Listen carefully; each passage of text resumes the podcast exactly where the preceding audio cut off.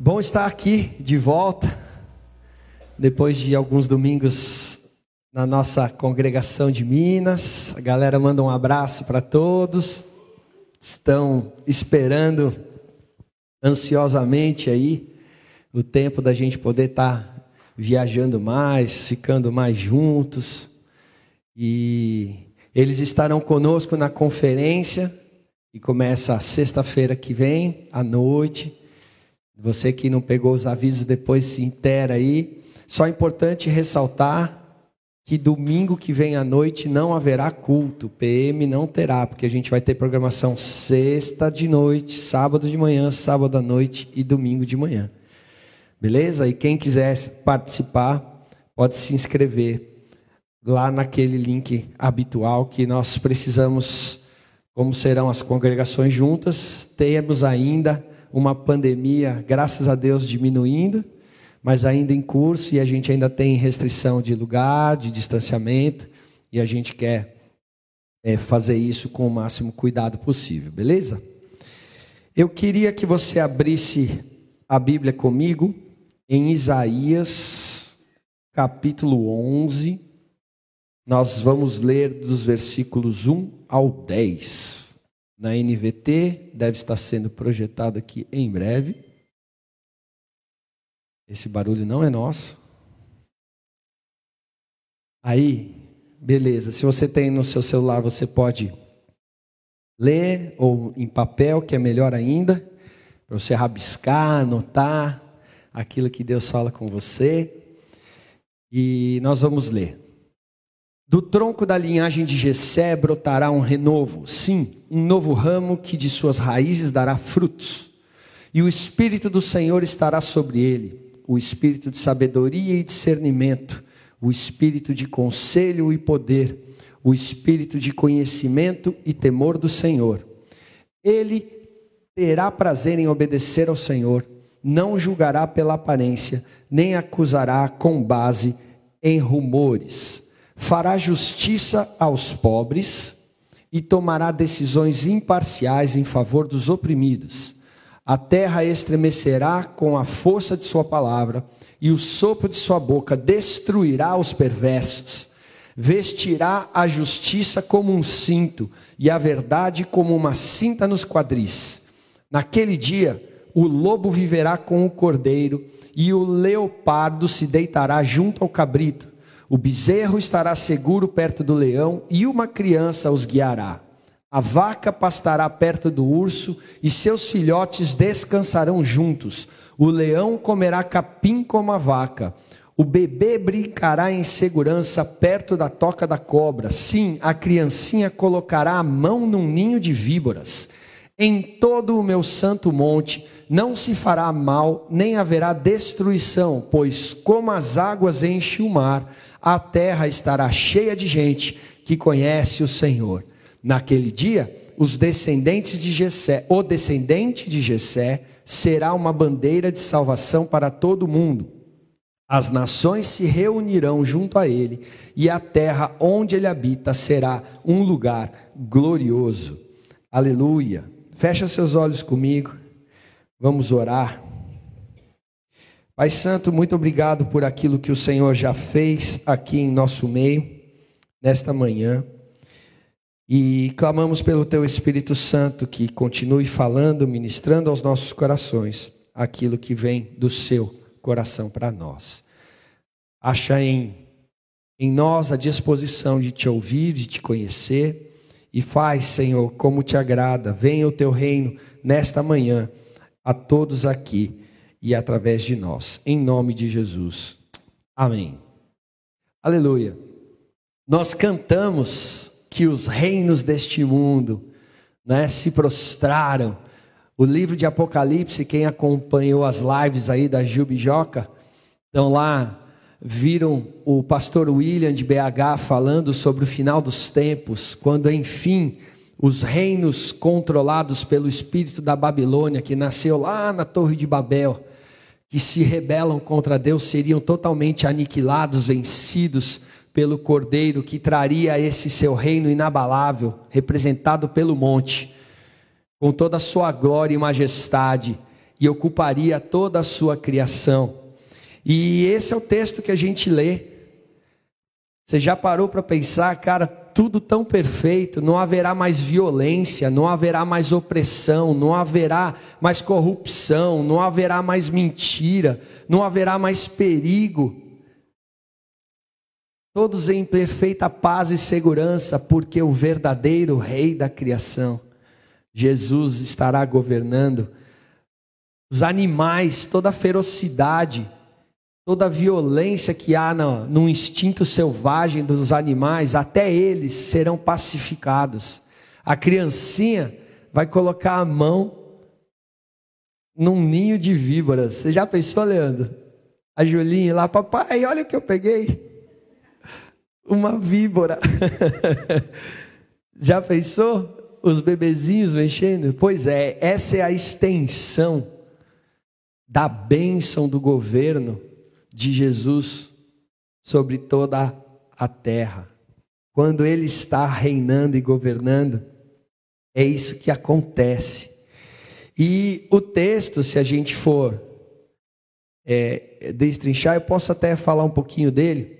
Hoje de manhã eu estava, é, antes deste culto, eu já estava em outro culto, lá na ilha de Man, na igreja da Joana, na Living Hope, que eu fui convidado para para ministrar a palavra lá. E às seis da manhã eu estava aqui transmitindo e participando do culto lá. E eles estão fazendo uma série sobre 1 Pedro. E, e 1 Pedro é muito interessante porque ele fala de uma jornada para a glória, para esse encontro com Jesus glorioso.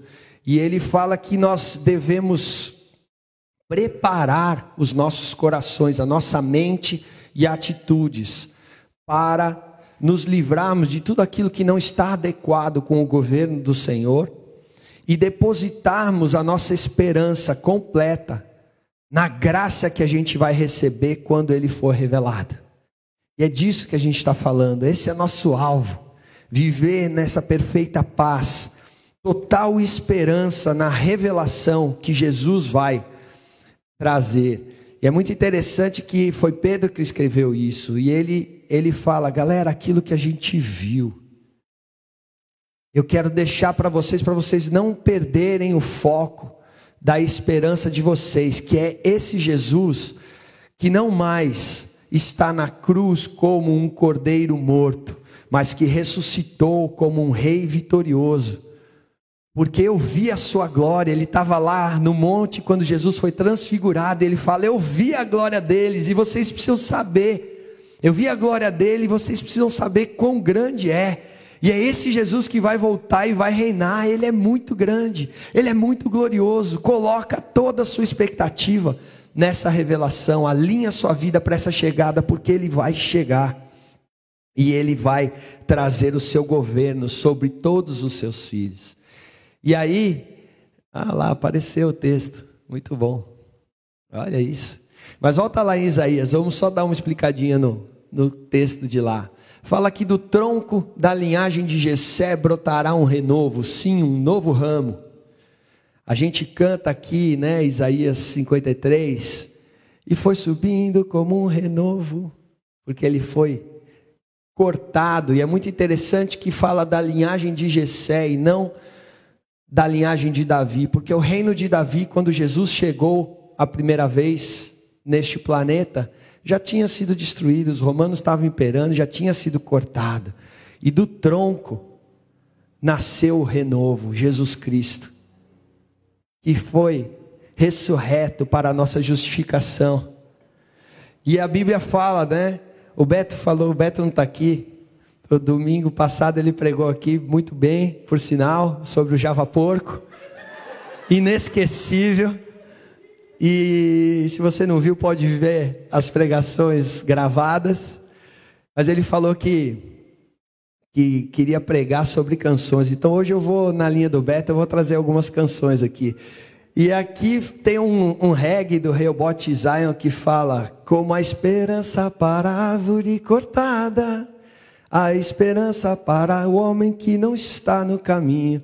E é isso que diz lá, Jó fala isso, ainda que você corte um tronco, se a semente ela é genuína, vai brotar, vai renascer, e é isso aqui que está sendo cumprido em Jesus.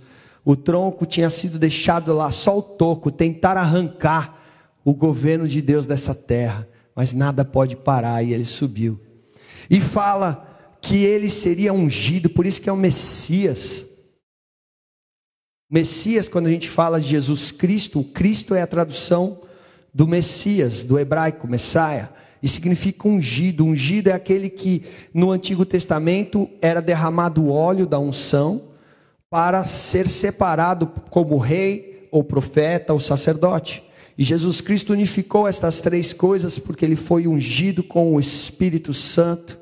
E ele está lá, o Espírito do Senhor está sobre ele espírito de sabedoria e discernimento, espírito de conselho e poder, de conhecimento e temor do Senhor. Esses são é, é uma representação completa, os sete Espíritos do Senhor e essas três duplas, igual você vê lá em Apocalipse, igual as sete lâmpadas que ilumina a vida, a existência humana no candelabro hebraico, no menorá. Então, o Espírito do Senhor plenamente sobre Jesus e trazendo todos esses benefícios sobre aqueles a quem ele governa.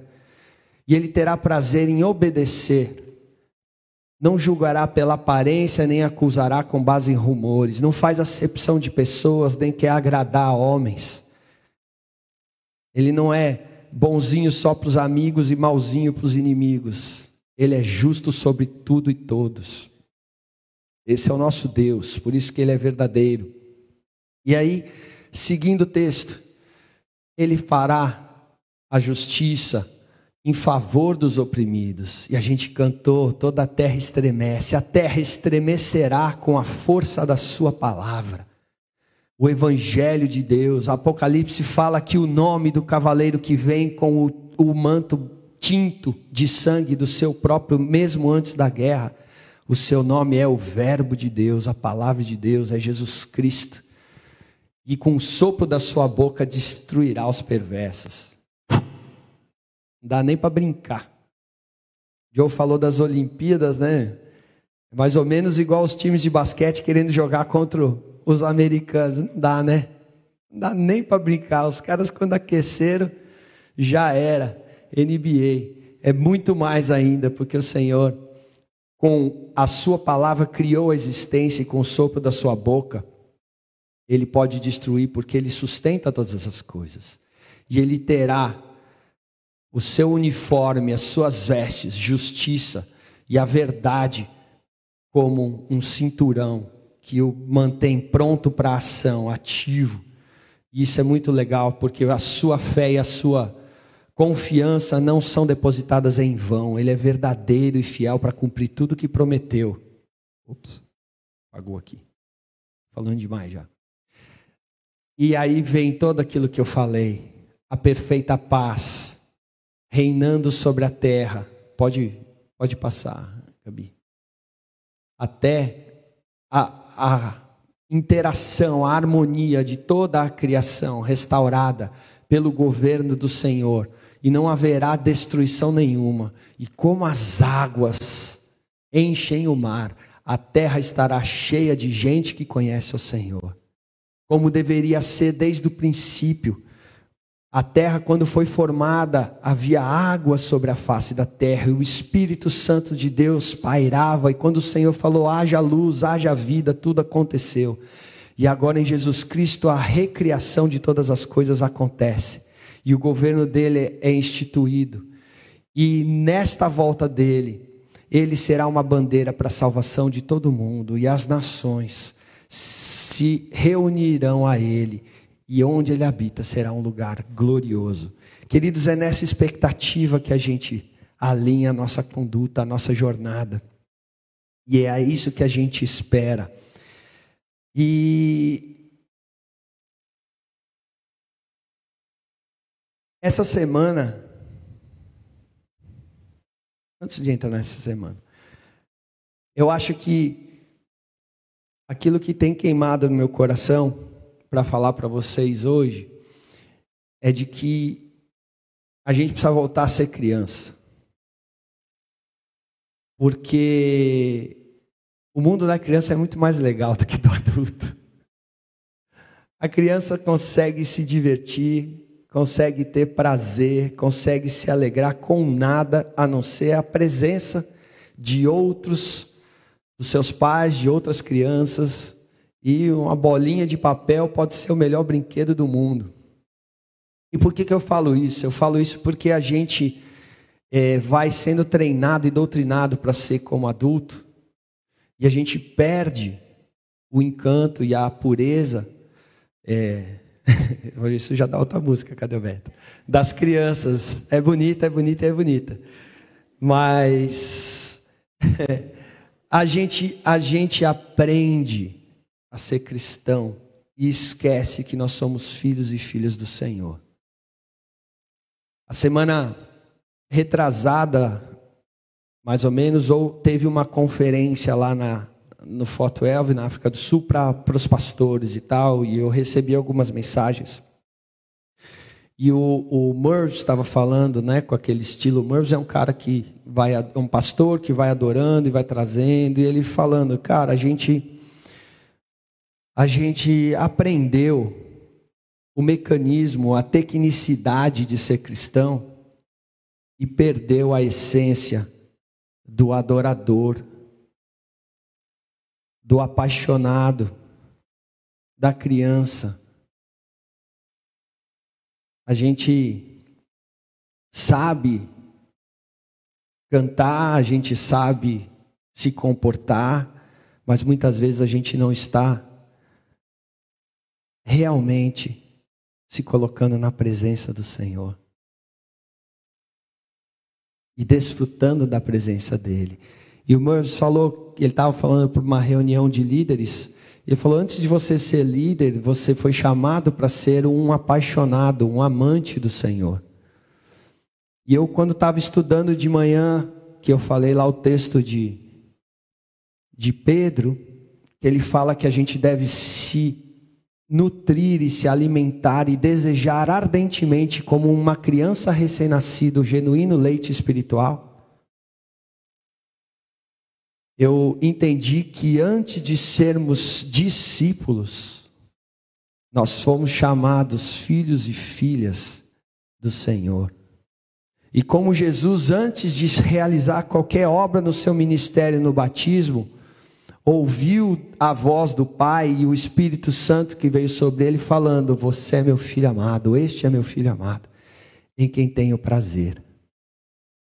E a gente esquece que o Senhor se alegra conosco antes mesmo da gente poder fazer qualquer coisa. Como um pai se alegra nos seus filhos, independente do que os filhos possam produzir ou retribuir aos pais, simplesmente por amor. E eu acho que é essa a aquilo que eu queria trazer. E essa semana, aí sim, a gente viu uma coisa muito interessante que eu, eu fui construindo essa mensagem ao longo de várias coisas que Deus foi falando comigo, ministrando. E a gente teve alguns dias atrás a ida do dono da Amazon para né, o espaço. E cara, sabe o que foi muito legal? é que foi ele, o irmão dele, e dois turistas. Uma que já tinha tentado se inscrever num programa e não foi, um moleque que sorteou, sei lá, recebeu de graça o ticket para estar tá lá. Do pai dele que tinha comprado, era o segundo, o primeiro desistiu, uma coisa assim, né? Mas o que é muito louco e o que me fez pensar é de que, cara, até, até então eu nasci em 69, você faz a conta da minha idade aí. E desde então o homem vai à lua. Existem programas espaciais. E a gente vê aquela guerra de cientista chinês, russo, americano pelo espaço, e é NASA, e é aquela sala de controle, e os filmes que foram feitos. E essa é a, o objetivo era chegar na lua. E aí vem esse cara, que quase que por, a gente sabe que ele vai explorar comercialmente, mas quase pela paixão de ir para o espaço, de brincar lá sem gravidade com os, com os parceiros dele, de olhar pela janelinha a beleza da criação, ele fez a mesma coisa. E isso fala para mim que durante essa jornada a gente precisa lembrar de desfrutar da graça. Você também ganhou um bilhete que você não pagou o preço, que vale muito mais do que esses 28 milhões, que parece que foi o que foi o leilão do moleque, que foi o preço do sangue precioso de Jesus para você ter acesso ao dono de toda a criação, ao Rei da Glória. Mas a gente está querendo chegar lá como cientista e não como aqueles que são apaixonados pela beleza da glória do Senhor. Tem uma música assim, inspirada no Beto, que eu gosto, os Paralamas cantavam antigamente, e ele fala assim: tendo a lua aquela gravidade aonde o homem flutua, merecia a visita não de militares, mas de bailarinos e de você e eu. Essa é a diferença de você querer dominar o conhecimento, de você aprender a tecnicidade, de você querer ser cristão por mecanismo, por ritualismo, da diferença de você ser um apaixonado. Apaixonados dançando na lua. É muito mais legal do que um robozinho tocando uma coisinha bonitinha do pai. É isso que o Senhor quer que a gente que a gente descubra. E ele fala nessa música uma frase é muito mais legal, ele fala: "O céu de Ícaro tem mais poesia que o de Galileu". Galileu era o cientista que descobriu, né, os movimentos dos corpos celestes. Ícaro é aquele que queria fazer uma asa com pena, colou com cera para voar. Esse tem mais poesia, aquele que queria estar mais perto, né, na, na mitologia do sol, mas a gente do sol da justiça. E a nossa a nossa asa não cai porque ela vem do Espírito Santo de Deus. Se você duvida, abre lá em Gênesis, né? Você não achar que eu estou inventando. 19, o Senhor fala para o povo de, do Egito quando foi tirado né, da escravidão de Faraó: Eu os transportei com asas como de águia e os libertei. E essa era uma analogia da, do exílio ou da libertação depois da Páscoa de nós que fomos salvos pelo Cordeiro de Deus. Entramos na salvação, no descanso do Senhor, na terra prometida que é Jesus. Queridos, a gente a gente precisa ser como a criança. Saber que a cobra já foi dominada o veneno dela já foi destruído, o aguilhão do pecado foi inutilizado na cruz. E o governo de Deus já começou no seu coração, no meu, e a gente tem que viver na expectativa disso. Assim como o Espírito Santo estava gerando essa nova criação, nós temos o Pai, o Filho e o Espírito em nós. E nós podemos viver antecipando o reino nós, mas a gente precisa fazer isso aprendendo a ser apaixonado pelo Senhor. E, e como que a gente faz isso? Buscando a presença do Senhor. Não querendo saber sobre o Senhor, mas aprender do Senhor. Tem uma diferença. Eu nem falei para vocês o título dessa mensagem. Hoje eu estou inspirada. Cadê a Vanessa? Ela falou: É isso mesmo? Eu falei: É. um lugar chamado Notting Hill para ser seu. Aquele filme todo romântico, né? Mas eu vou explicar o que é o Notting Hill na minha vida. Eu cresci num lar evangélico, na Igreja Batista. E aprendi todas as tecnicidades, o plano da salvação, a criação, queda, redenção, justificação, glorificação do homem, sabia tudo isso aí de cor. O plano da salvação. Porque todos pecaram, estão destituídos da glória de Deus. Jesus Cristo se fez pecado por nós para que fôssemos feitos justiça de Deus e se confessássemos ao Senhor com a boca e crêssemos no coração, estaríamos salvos. Tudo isso eu sabia. Mas eu não andava com o Senhor. Até que eu fui ser mochileiro pelo mundo, com vinte e poucos anos. Sem dinheiro no bolso, meu pai não tinha uma condição, tendo que trabalhar e depender de ofertas de trabalho para ter subsistência, para me garantir lá fora. E rodei quase dois anos pelo, pelo mundo fazendo coisas. Mas eu descobri um lugar que eu morava em Notting Hill. E era um porão, porque era o que eu tinha dinheiro para morar.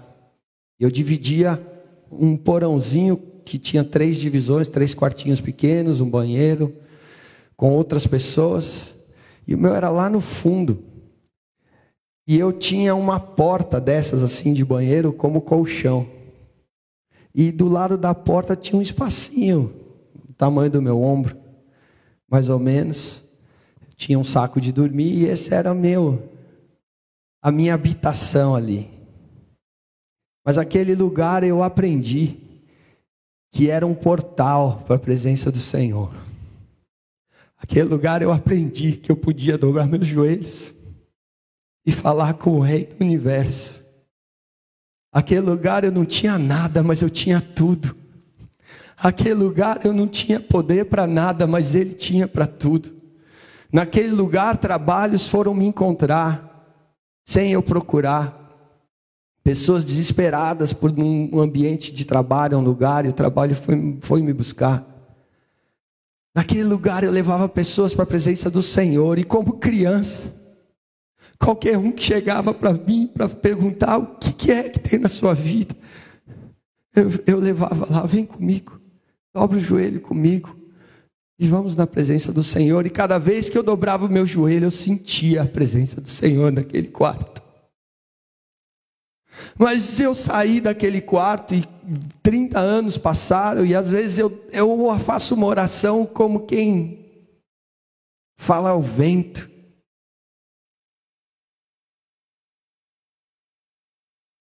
E eu esqueci que se Ele não for o meu tudo, eu não tenho nada.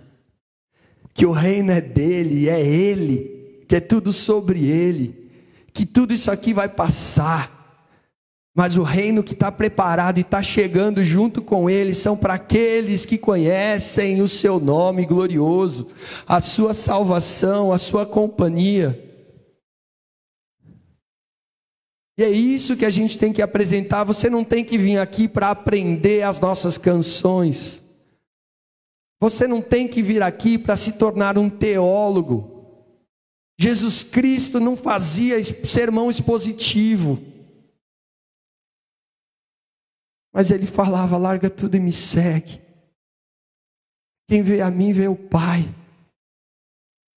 Vem e vê. Anda comigo e você vai ver o reino manifesto. Você vai ver os cegos vendo, os coxos andando, os cativos libertos, e os que ouvem a voz do Senhor saindo dos túmulos. Queridos, quando foi a última vez que seu coração ardeu por isso? Quando foi a última vez que você dobrou o seu joelho para encontrar o Rei da Glória, cujos reinos desse mundo todos se curvarão? Nós precisamos voltar e voltar e voltar para a presença dEle, porque é na presença dEle que os nossos corações são transformados. Existe um lugar, um Notting Hill para ser chamado seu. Esse lugar é na presença do Senhor, que te ama. Cara, eu não sabia como fazer nada, muitas coisas. Sabia onde eu estava, como eu estava andando, como eu estava vivendo. Na live, outro dia, aí o pessoal lembrou das coisas. O Senhor me dava comida. O Senhor me dava a roupa que eu precisava. Eu andando na rua, como se fosse no viaduto do chá aqui no centro de São Paulo, o Senhor falou: Eu vou dar o dinheiro que você precisa. E bateu um vento e grudou a nota aqui. Eu falei: Obrigado, Senhor. Porque eu dependia dEle. Quem falou que você não precisa depender dele mais? Que você dá conta, que você sabe? Olha na sua vida e vê todas as vezes que você não sabia como, que você não tinha força, e você genuinamente se rendeu ao Senhor, falou: Senhor, me socorre. Vê se não foi Ele que te salvou.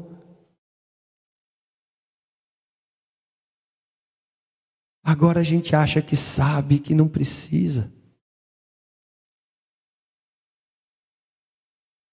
A gente precisa voltar para a presença, para o lugar do primeiro amor. Sabe o que diz? O Joe, o Joe abriu o culto aqui, falando do Espírito Santo, clamando as igrejas de Apocalipse. Sabe o que a, o Espírito Santo, através de Jesus, fala para João, para a igreja de Éfeso, a primeira igreja do Apocalipse? Está lá em Apocalipse 2, de 2 a 5. Tem esse aí? Ah lá? Eu sei de tudo que você faz. Senhor falando para a igreja: Eu sei que vocês fazem um monte de coisa. Eu vi o seu trabalho árduo e a sua perseverança. Pô, bacana. É isso aí. É na perseverança que a gente ganha a nossa alma. Sei que não tolera os perversos, os maus, que examinou as pretensões desses que se dizem apóstolos e descobriu que são mentirosos. Não cai na conversinha está fundamentado na palavra, está trabalhando, está perseverando, sofre com paciência pelo meu nome sem desistir. Ô cara, tudo isso aí está bom demais. Contudo, eu tenho contra você uma queixa, uma coisa só. Você está fazendo isso tudo sem mim. Você abandonou o amor que você tinha no princípio, o seu primeiro amor. Veja onde você caiu. Se arrepende e volta para as primeiras obras. O Senhor clama em Jeremias: Ah, eu lembro de Israel como uma noiva que me seguia pelo deserto. E estava tudo bem. Estava tudo legal. Tenho saudade de você, volta. Do contrário, eu vou tirar o candelabro e o lugar da sua, seu lugar como igreja. Isso fala da qualidade, a gente já estudou as cartas aqui, da influência do nosso testemunho. Em outras palavras, vocês vão viver para vocês, vocês vão achar que são luz, mas vocês não são coisa nenhuma, vocês não representam o meu reino. Se arrepende. Volta para o primeiro amor. Volta para a minha presença. Deixa de querer dominar conhecimento, técnica. E se rende à minha graça. Acha a minha presença. A gente vê no livro de Atos. Outro dia eu estava lá em Belo Horizonte e uma irmã me perguntou: Ronaldo, você acha que a igreja está pior hoje? Oh, que o mundo está pior hoje? do que era no tempo de Jesus, eu falei, de jeito nenhum, meu irmão. O mundo sempre teve ruim e continua igual. O que está pior é a igreja. Os nossos irmãos de Atos sofriam perseguições muito mais do que a gente. Eram espoliados dos seus bens e, se declarassem cristãos, eram jogados às feras se não se rendessem ao culto ao imperador. E não aceitavam resgate. Galera, nem paga, me deixa morrer, porque para mim é uma honra morrer pelo nome do meu Senhor. E em meio a muita perseguição, eles partiam pão de casa em casa. Olha o que ele fez por nós. O justo morreu por mim. Por mim. E agora eu tenho o Espírito Santo de Deus. Não consideravam seu nada, era tudo era de todos perseveravam no ensino, na doutrina e nas orações, constantemente, diariamente no templo, de casa em casa, louvando ao Senhor com singeleza, simplicidade de coração. Eu não preciso de mais nada, eu já encontrei o meu tudo. Eu estou preparada para quando ele voltar glorioso e eu ser um daqueles que conhece a sua glória, que vai popular, povoar essa terra e falar: digno é o Cordeiro que venceu.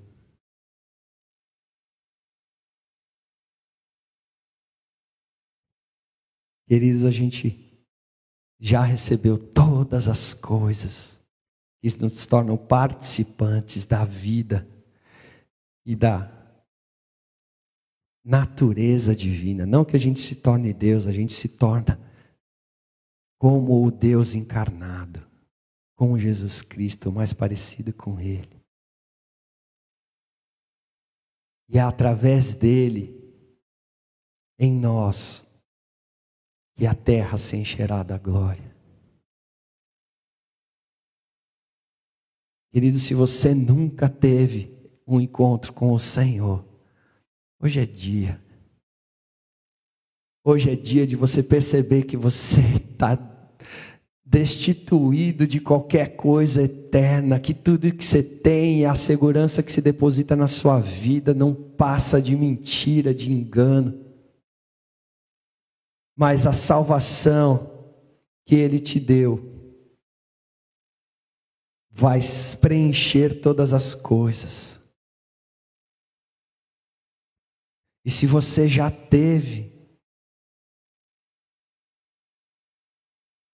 este lugar secreto, seu e dele, está na hora de abrir de novo, está na hora de tirar a poeira, está na hora de voltar lá e falar: Senhor, me perdoa, porque eu achei que eu já dava conta. Eu quero conhecer mais do Senhor. Eu quero te amar. Eu quero voltar ao primeiro amor. Eu quero ser como criança e confiar completamente no meu Pai.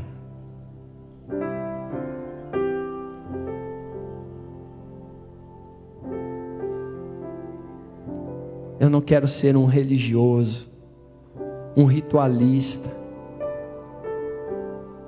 um cientista das coisas cristãs. Eu quero ser um filho, uma filha que te ama, que tem prazer na Sua presença e que te adora. Vem, Senhor, nesta manhã. Como o teu Espírito Santo fez no começo. Pairar sobre os nossos corações e sobre a água da tua palavra que foi ministrada aqui, gera vida de novo. E recria em nós um espírito ensinável, um coração manso e humilde que se deleita na Sua presença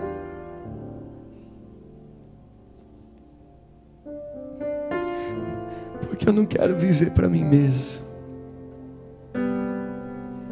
Eu quero viver para o Senhor. Faz isso, fecha seus olhos. Tem um Notting Hill para ser seu aqui nessa manhã.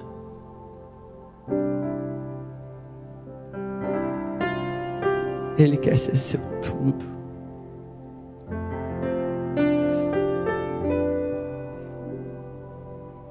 Volta ao primeiro amor. Volta a segui-lo onde quer que ele vá. Volta a deixar a sua vida nas mãos dele.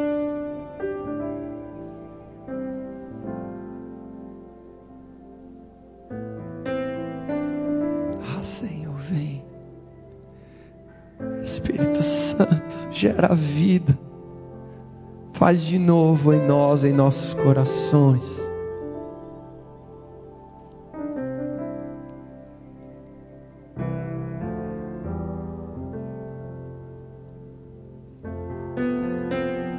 É tudo sobre o Senhor.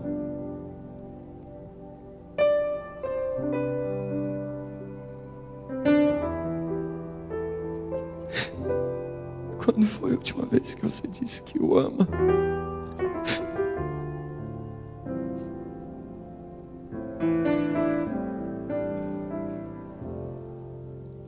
Diz que com amor eterno ele te amou.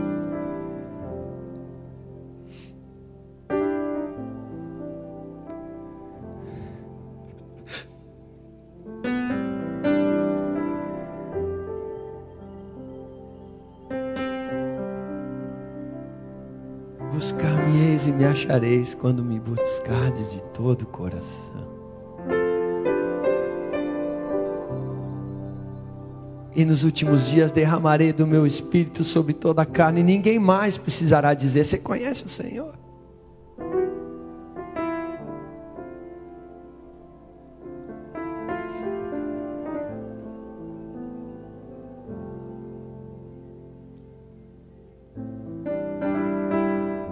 Você veio aqui para, nesta manhã, voltar a se apaixonar pelo Rei da Glória, ter um romance com Ele e falar: Eu sou do meu amado, meu amado é meu.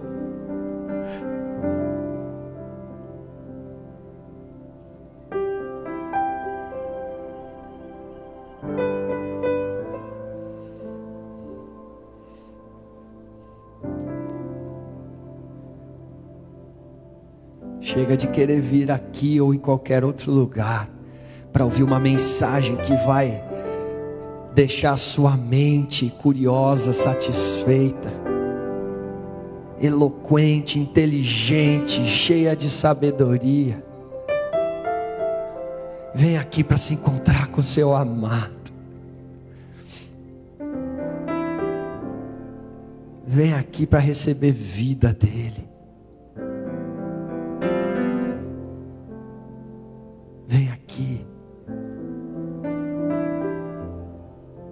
Outros que amam a presença dele.